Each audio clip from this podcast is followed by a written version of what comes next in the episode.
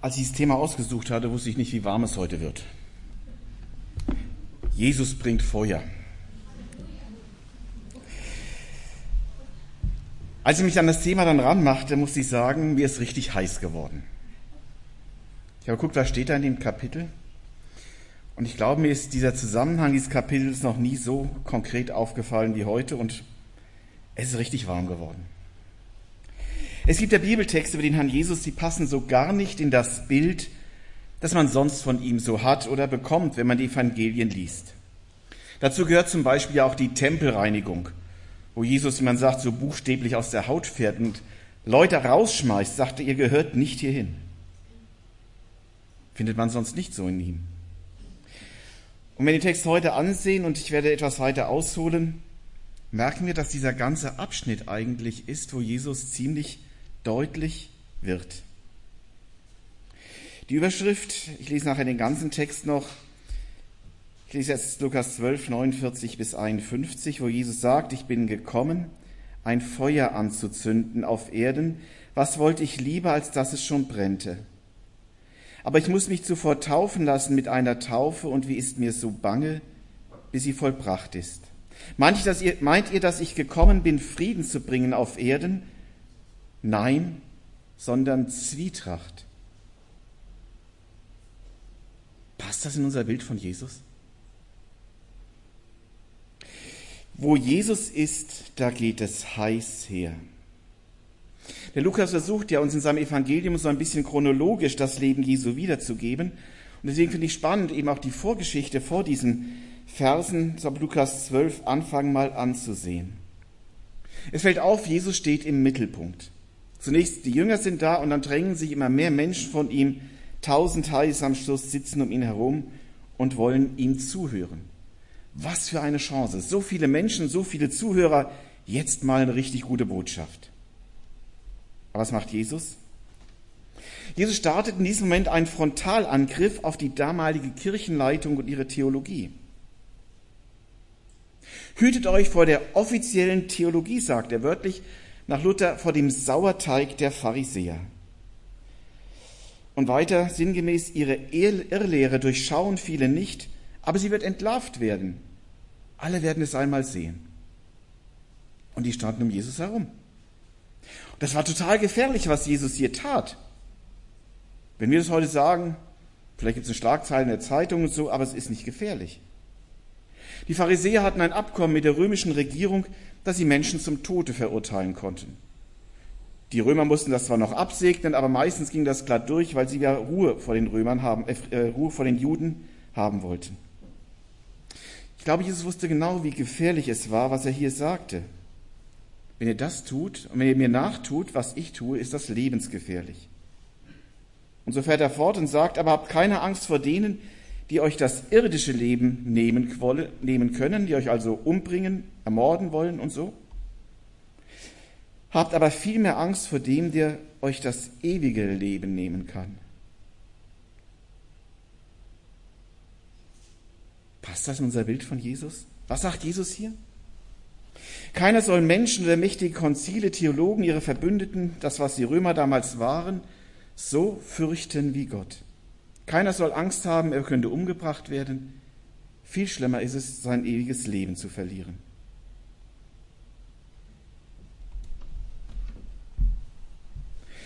Jesus geht es um die Beziehungsfrage. Wer ist Jesus für mich? Welche Stellung behalte ich zu ihm? Ist er mein ganzes Leben oder nicht? Er stellt die alles entscheidende Frage, was zählt für euer Leben? Wer bin ich? Ich weiß nicht, wie es euch geht, so in der Woche über, im Alltag über. Ist Jesus für mich wirklich der Wichtigste? Wichtiger als alles andere? Ich habe mich gefragt, warum schweige ich dann so oft, wenn es um Jesus geht? Oder warum schweigen wir so oft, wenn es darum geht, ihn ins Gespräch zu bringen? Wovor haben wir Angst? Wovor haben wir mehr Angst? Vor den Menschen oder vor unserem Gott. Jesus geht jetzt ja nicht darum, nicht, dass ich falsch verstanden werde, es geht Jesus nicht darum, dass wir Angst vor ihm haben. Aber es geht ihm darum, uns den Ernst der Lage deutlich zu machen, nämlich, dass es um unser Heil geht. Das ist die eine Seite. Und die andere Seite, dass wir aber in Gott den mächtigsten Herrn auf unserer Seite haben. Und weil Jesus uns keine Angst machen will, kommen jetzt ein paar Bilder, in denen er deutlich macht, worum es ihm geht. Er sagt, ihr seid mir so viel wert, wertvoller als jedes Tier, wertvoller als jeder Sperling. Alle eure Haare sind von Gott gezählt für den Zusammenhang. Die Alexandra hat das gestern bei dem Musical hinterher noch gesagt, mit auf den Weg gegeben. Alle eure Haare sind von Gott gezählt. Ich fand die Frage gut gestern, ich gebe es nochmal weiter. Hat Alexandra gestern auch so gesagt. Wer von uns hat seine Haare schon mal gezählt? Gut, wenn man eine Glatze hat, ist vielleicht ein bisschen einfacher, aber wer hat seine Haare schon mal gezählt? Aber so hat Gott uns im Blick. Es geht Jesus nicht darum, Angst zu machen. Er sagt, du bist mir so wertvoll. Ich weiß bis ins kleinste Detail von dir Bescheid, weil ich mich für dich interessiere. Zwei deutliche Bilder, die Jesus hier gibt, dass seine Liebe uns immer im Blick hat. Und ich stelle an dieser Stelle wieder die Frage und möchte einen Umkehrschluss stellen, habe ich Gott auch immer im Blick? Weiß ich auch zu jeder Zeit, was Gott will? Oder bin ich müde geworden? Wenn ich daran denke, wie, wie ich frisch verliebt war, da habe ich viel mehr danach geguckt, was meine Frau interessiert. Heute merke ich und ertappe mich dabei, dass ich manchmal nicht so mehr reagiere. Dass ich ihr sage, ich will aber jetzt, was ich will. Ist nicht richtig, ist nicht gut. Aber könnte es sein, dass das auch unsere Beziehung zu Gott so nach und nach sich einschleicht? Ist Gott nicht nur unser Bekenntnis, wenn wir sagen, ich glaube, ist er nicht nur am Sonntag unser Herr, sondern auch im Alltag die Nummer eins? Ist er der Herr und Bestimmer, zu dem wir ihn gemacht haben? Bitja und David haben vorhin erzählt, wie es bei ihnen war. Jeder von uns hat, oder ich hoffe, jeder von uns hat seine eigene Geschichte, wie er Ja zu Jesus gesagt hat. Da haben wir gesagt, Jesus, du bist die Nummer eins. Aber ist es ein Satz oder ist es unser Leben? Ich sage, es geht heiß her heute, denn nun kommt etwas anderes, wie Jesus dann weiter fortführt. Müssen wir eigentlich in die Tiefe gehen, extra mal erarbeiten. Ich fasse es nur ein bisschen zusammen. Es sagt, wer sich zu ihm bekennt, zu dem bekennt er sich auch, und wer ihn verleugnen wird, den wird er auch verleugnen. Das ist jetzt richtig hart. Wer sich nicht zu Jesus stellt, wer nicht sagt, dass ich zu Jesus gehöre, von dem sagt Jesus, dann werde ich mich auch nicht zu dir stellen. Und das ist am jüngsten Tag, wenn wir vor Gott stehen. Wenn wir Rechenschaft geben, ist für unser ganzes Leben. Wir sagen, Jesus, du hast doch, bist doch für mich gestorben. Und er plötzlich sagt, nö, ich kenne dich nicht. Du hast ja auch mich nicht gekannt. Ist das der Jesus, den wir kennen? Er fährt noch eins drauf, sagt, alles, was wir gegen Jesus sagen oder reden, kann vergeben werden. Dann kommt sogar die Lästerung des Heiligen Geistes, die Sünde des Heiligen Geistes ins Spiel, wo es sagt, da gibt es keine Vergebung mehr. Ihr könnt alles verlieren. Ihr könnt alles verlieren. Wird es langsam heiß? Ich weiß, dass das auch eine Frage ist, die viele Christen beunruhigt und sich ernsthaft fragen, habe ich diese Sünde schon getan? Kann Gott mir nicht mehr vergeben? Auch hier möchte ich eine Kurzform als Antwort geben. Ich denke, man kann das so sagen, wer unter dieser Frage leidet, sagt, vergib mir Gott noch, habe ich noch eine Chance? Da kann man mit großer Wahrscheinlichkeit sagen, du hast nicht die Sünde gegen den Heiligen Geist getan, ganz einfach, weil dir Gott so wichtig ist. Du mit Gott leben möchtest, dir diese Beziehung zu Gottes wert ist. Ich denke eher, dass der, der diese Sünde getan hat, auf Gott pfeift. Der war mal voll dabei und sagt, jetzt will ich mit dem Gott nichts mehr zu tun haben. Interessiert mich nicht mehr, macht seine Witze darüber. Ich habe es einmal erlebt bei einem Ehepaar. Ich vermute es, ich kann ja nicht in die Herzen gucken, da bin ich auch ganz froh drüber, aber das ging für mich in diese Richtung. Die haben einmal zu mir gesagt, Walter, mit diesem Gott will ich nichts mehr zu tun haben. Das waren Mitarbeiter in der Gemeinde. Da war in der Familie etwas vorgefallen, was ihnen, was sie nicht verstanden haben. Wir haben gesagt, warum hat Gott das nicht verhindert? Wir haben so viel für ihn getan. Mit diesem Gott will ich nichts mehr zu tun haben. Wir konnten über den Glauben danach auch nicht mehr reden.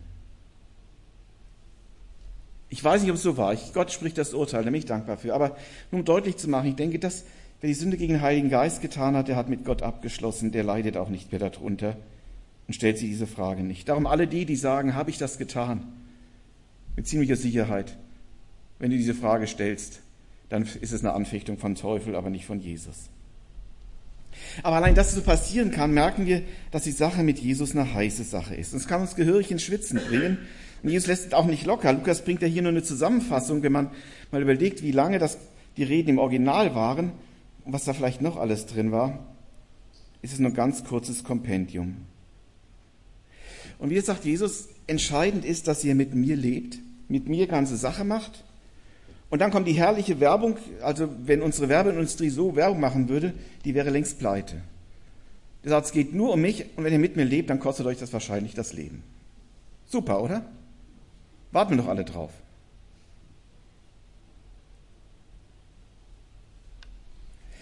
Diese Dichte von bekennender Nachfolge auf der einen Seite und ich sage es bewusst, getroster, also in Gott getroster Lebensgefahr, ist diese Vorgeschichte und die führt uns darauf hin, was Jesus mit dem Feuer meint, das er bringen wird. Inzwischen werden die tausend Zuhörer vollständig gewesen sein und hören, was Jesus sagt, hören, dass man sich zu ihm bekennt, dass das entscheidend ist und wenn man das tut, ganz sicher Schwierigkeiten im Leben bekommt, sogar ums eigene Leben fürchten muss.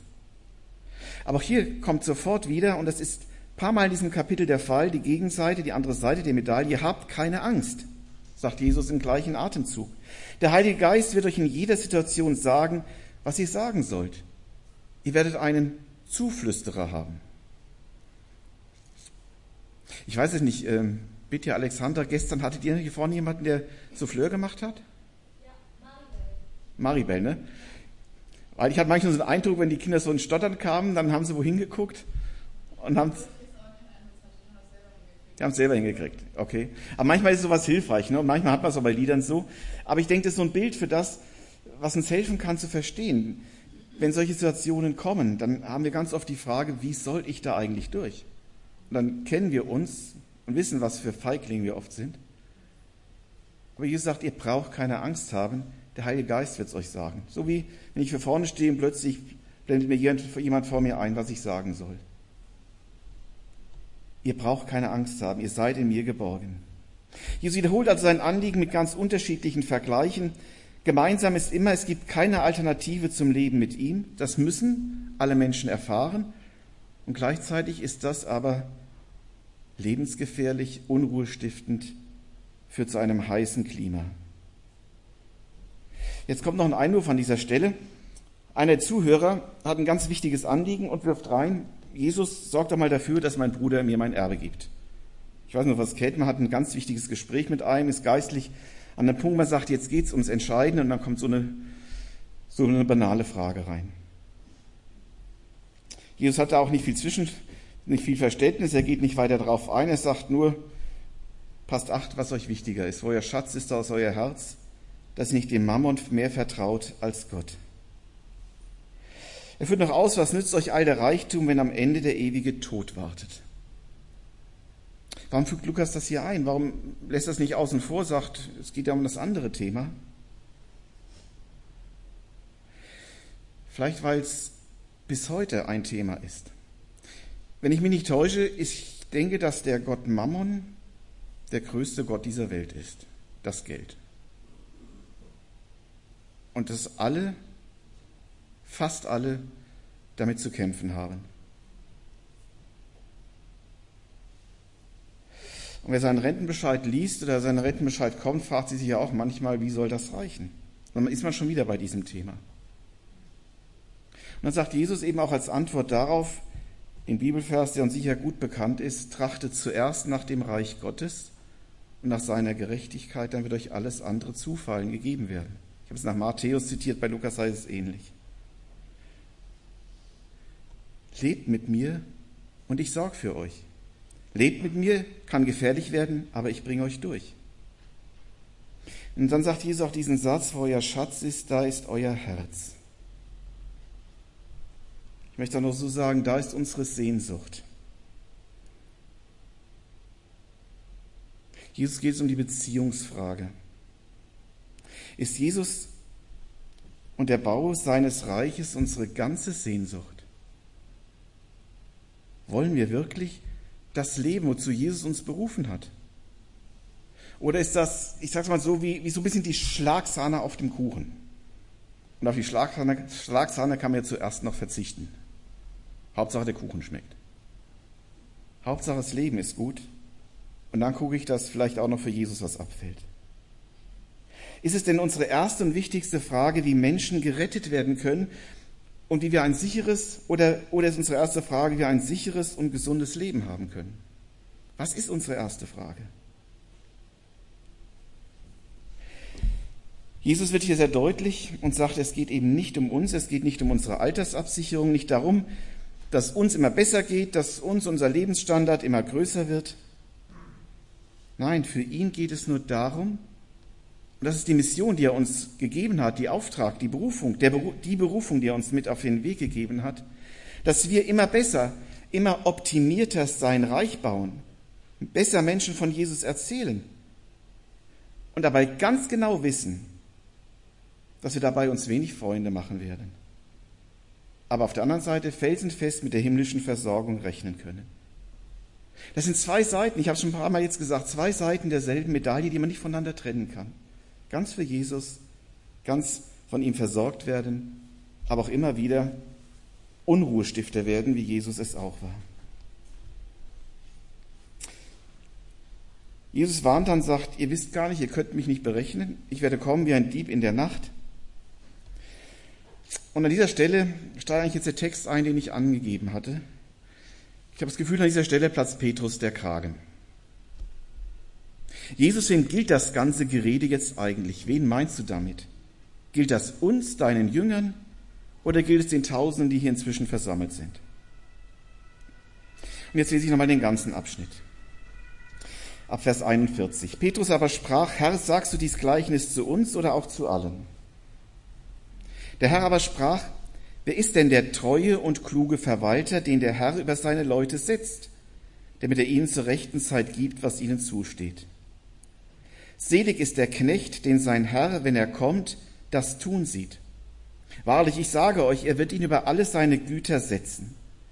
Wenn aber jener Knecht in seinem Herzen sagt, mein Herr kommt noch lange nicht, und fängt an, die Knechte und Mägde zu schlagen, auch zu essen, zu trinken und sich vollsaufen zu lassen, dann wird der Herr dieses Knechtes kommen an einem Tage, an dem er es nicht erwartet, und zu einer Stunde, die er nicht kennt, und wird ihn in Stücke hauen und ihm sein Teil geben bei den Ungläubigen. Der Knecht aber, der den Willen seines Herrn kennt, hat aber nichts vorbereitet, noch nach seinem Willen getan, der wird viel Schläge erleiden müssen. Wen aber nicht kennt und getan hat, was Schläge verdient, wird wenig Schläge erleiden, denn wem viel gegeben ist, bei dem wird man viel suchen, und wem viel anvertraut ist, von dem wird man umso mehr fordern. Ich bin gekommen, ein Feuer anzuzünden auf Erden, was wollte ich lieber, als dass es schon brennte. Aber ich muss mich zuvor taufen lassen mit einer Taufe, und wie ist mir so bange, bis sie vollbracht ist? Meint ihr, dass ich gekommen bin, Frieden zu bringen auf Erden? Ich sage nein, sondern Zwietracht. Denn von nun an werden fünf in einem Hause uneins sein, drei gegen zwei und zwei gegen drei. Es wird der Vater gegen den Sohn sein und der Sohn gegen den Vater, die Mutter gegen die Tochter und die Tochter gegen die Mutter und die Schwiegermutter gegen die Schwiegertochter und die Schwiegertochter gegen die Schwiegermutter. Jesus sagt, oder geht es darum, wo Jesus ist? Da geht es um das Ganze. Wem gilt, was Jesus hier sagen? Vielleicht stellen wir uns auch die Frage und wären froh, Jesus hätte eine andere Antwort dem Petrus gegeben. Aber Jesus sieht seine Jünger an und dann erzählt er ihnen das Gleichnis von den Knechten, sagt, ihr seid meine Knechte. Ihr habt euch in meinen Dienst stellen lassen und ich habe euch alles anvertraut, dass ihr das weiterführt, was ich angefangen habe. In einem anderen Zusammenhang heißt sagt er einmal, von einem Knecht erwartet man nicht mehr, als dass er treu ist. Treu in der Nachfolge. Treu heißt einfach Leben nach dem Wort Gottes, heißt Weitergabe des Evangeliums an die Menschen, mit denen wir zusammenkommen. Und das ist der Maßstab, an dem er uns einmal messen wird, ob wir treu waren. Jesus wird nie fragen, wie viel Geld wir auf dem Konto hatten, wie viel Erfolg wir hatten, wie viele Häuser, wie viele Autos und was weiß ich, wir alles hatten. Aber wir treu waren. Und dann sagt er weiter, es gibt unterschiedliche Verantwortlichkeiten. Die Lehrer und Leiter haben viel Verantwortung. Sie haben tiefere Einblicke geschenkt bekommen. Ihnen sind Menschen anvertraut worden. An sie wird man einen höheren Maßstab legen. Aber jeder wird zur Rechenschaft gezogen und dann spricht Gott Recht. Und dann ist er ganz gerecht. Seine Gerechtigkeit wird maßvoll und gerecht sein. Aber diese Gerechtigkeit kann auch gehören, dass einem einen sagen wird, du hast nicht getan, was du solltest und was du mir versprochen hast. Und jetzt räumt Jesus, kann man fast sagen, mit einem falschen Bild für ihn auf, das sich bis heute hartnäckig in unseren Köpfen hält, nämlich das Bild von dem vermeintlich so lieben Gott, der schon nichts Böses meint. Ja, Jesus ist Liebe, sonst hätte er sein Leben nicht für uns gegeben. Aber Gott meint auch ganz genau, was er sagt. Und das soll Petrus hier auch verstehen, wenn er hört, du bist gemeint wie alle anderen Jünger auch. Der liebe Gott ist nicht dieser liebe Gott unserer menschlichen Vorstellung, der zu allem nickt, wo alles gut wird, wo am Ende alle gerettet werden, wo Gott ja so voller Liebe ist, dass kein Mensch verloren gehen kann. Die katholische Kirche hat das Fegefeuer eingebaut, dass man eine gewisse Spanne halt kürzer, länger da durch muss und dann doch gerettet wird. Jesus sagt hier, nein, ist nicht so. Und er sagt auch, dass wir kein ruhiges und friedliches Leben haben werden, wenn wir mit ihm leben. Bei ihm gibt es immer Feuer unterm Dach. Denn wer sich für Jesus entschieden hat, wird Stress in der eigenen Familie bekommen. Ich weiß nicht, wie ihr das erlebt habt. Ich kenne noch nicht so viele Geschichten jetzt so ganz genau von euch. Ich weiß von einem, den ich mal kennengelernt habe, auch in der Gemeindeleitung war, katholischen Hintergrundes. Als er zum Glauben kam, die Eltern ihn rausgeschmissen. Das kann passieren.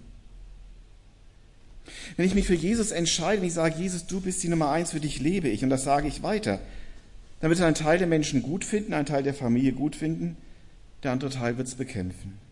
Und das kann bis in die Familien gehen. Wollen wir das? Oder ist uns da der Friede wichtiger als die Gotteswahrheit? Passt das zu dem Bild, das wir bis jetzt von Jesus haben, diesem Jesus, dem wir nachfolgen? Jesus sagt, meint ihr, dass ich gekommen bin, Frieden zu bringen auf Erden? Ich sage nein, Zwietracht.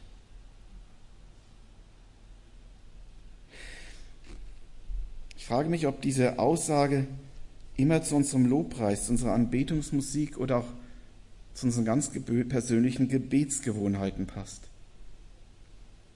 Was ist denn unser größtes Anliegen? Dass Menschen gerettet werden oder dass wir Ruhe haben? Was nimmt den größten Raum unserer Gebete ein? Unsere Versorgung, unsere Gesundheit, unser Wohlergehen oder dass Menschen Jesus finden? Die Frage muss jeder für sich selbst beantworten. Ich weiß nicht, wie eure Gebete aussehen. Aber was ist das größte Anliegen? Das ist das, wofür man am meisten nur als erstes betet.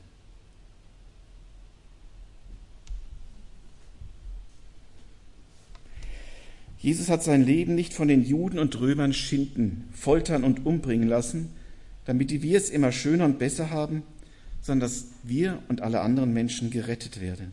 Dass alle Menschen hören, was Jesus getan hat, bis heute noch. Und Jesus weiß, das wird Unruhe stiften, denn dort, wo ich sage, ich gehöre zu Jesus, gehöre ich nicht mehr zu dieser Welt.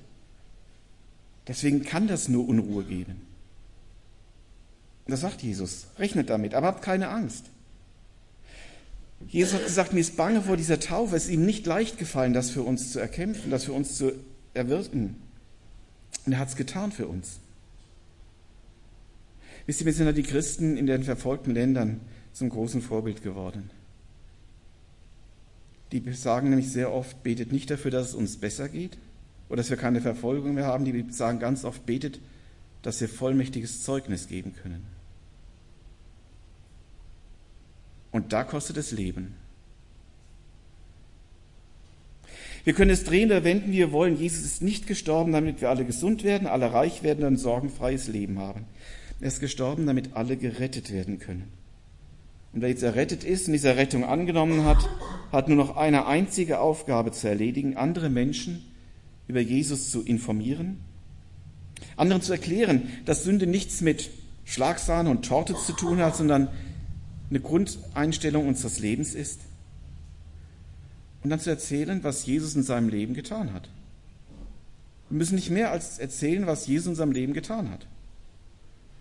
Und auch hier denke ich manchmal, und ich denke auch an mich, Zuerst an mich. Wie leicht komme ich ins Gespräch über meine Lieblingsthemen? Foto, Auto, Computer und so weiter. Ich weiß, was eure Lieblingsthemen sind. Aber es muss nicht Jesus unser Lieblingsthema sein.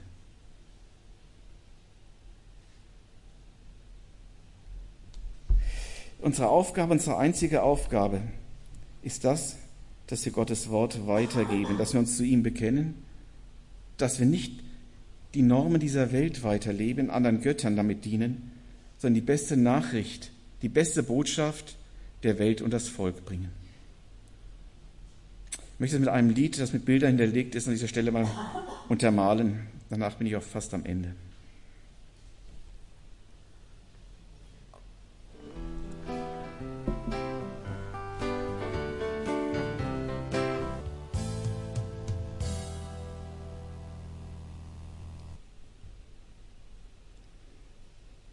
Stadt, Land, Welt, eine Botschaft zieht Kreise.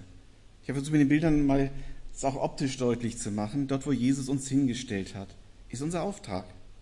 Trier, Konz, Schweich, Saarburg und so weiter, wo wir leben, ist unser Auftrag. In der Stadtmission unterstützen wir ja die Mission in Eupen, die Arbeit von Open Doors und Offbeat in Berlin. Hat keiner was mit uns zu tun. Sonntags die Kollekte eingesammelt, mal für gebetet. Schön, abgehakt. Und die Menschen in Trier und Umgebung? Jesus möchte, dass auch hier Menschen für ihn brennen und Menschen dieses Feuer seiner Liebe ganz neu entdecken. Auch wenn es dafür Feuer unter dem Dach gibt. Vielleicht haben wir zu oft das, die Sorge und sind dann übervorsichtig, weil wir nicht möchten, dass es Feuer gibt. Vielleicht schließen wir dadurch viel zu oft faule Kompromisse, die letztlich zu einem Schweigen führen. Besonders dann, wenn es ans Eingemachte geht, nämlich an die einfache Frage, glaubst du oder glaubst du nicht? Bist du gerettet oder bist du nicht gerettet? Dabei ist das die einzig wichtige Frage, die jeder Mensch für sein Leben kennen und beantworten muss. Jesus brennt jedenfalls voll für uns. Und darum hat er diese schwere, wie er es selber sagte, qualvolle Taufe, dieses Sterben als Gott für uns auf sich genommen. Er hat uns gerettet und freigemacht, ihm zu dienen, nicht wieder dem Mammon oder der Angst vor Menschen. Nein, er hat uns zu Haushaltern gemacht, sein ganzes Gut anvertraut, dass wir treu sein sollen und sein Werk weiterführen. Er hat uns ausgestattet mit Vollmachten, Menschen zu retten. Mit Garantien hat er unser Leben reich gemacht. Wenn du dich um mich kümmerst, du wirst erleben, ich sorge für dich. Ich möchte einladen, dass wir es darauf einlassen. Vielleicht neu wagen. Vielleicht neu loslegen und im richtigen Sinn zündeln. Also nicht jetzt auf die Felder gehen und sagen, unser Pass hat gesagt, ins Feuer legen. Kommen auch in die Nachrichten, aber anders als es gut wäre. Nein, wir sollen für Jesus Feuer und Flamme sein. Und ich lade euch ein, dass wir gemeinsam vielleicht darum bitten, auch in unseren Gebetskreisen, und bitten, Jesus, zünde das ganz neu in uns an. Und werde du uns ganz neu wichtiger, wenn uns anderes wichtig geworden ist. Dass wir ganz neu entdecken, dass am Ende nur diese Frage zählt, ob wir bei dir sind. Und dass das die entscheidende Frage ist für die Menschen, denen ich gleich wieder begegne. Amen.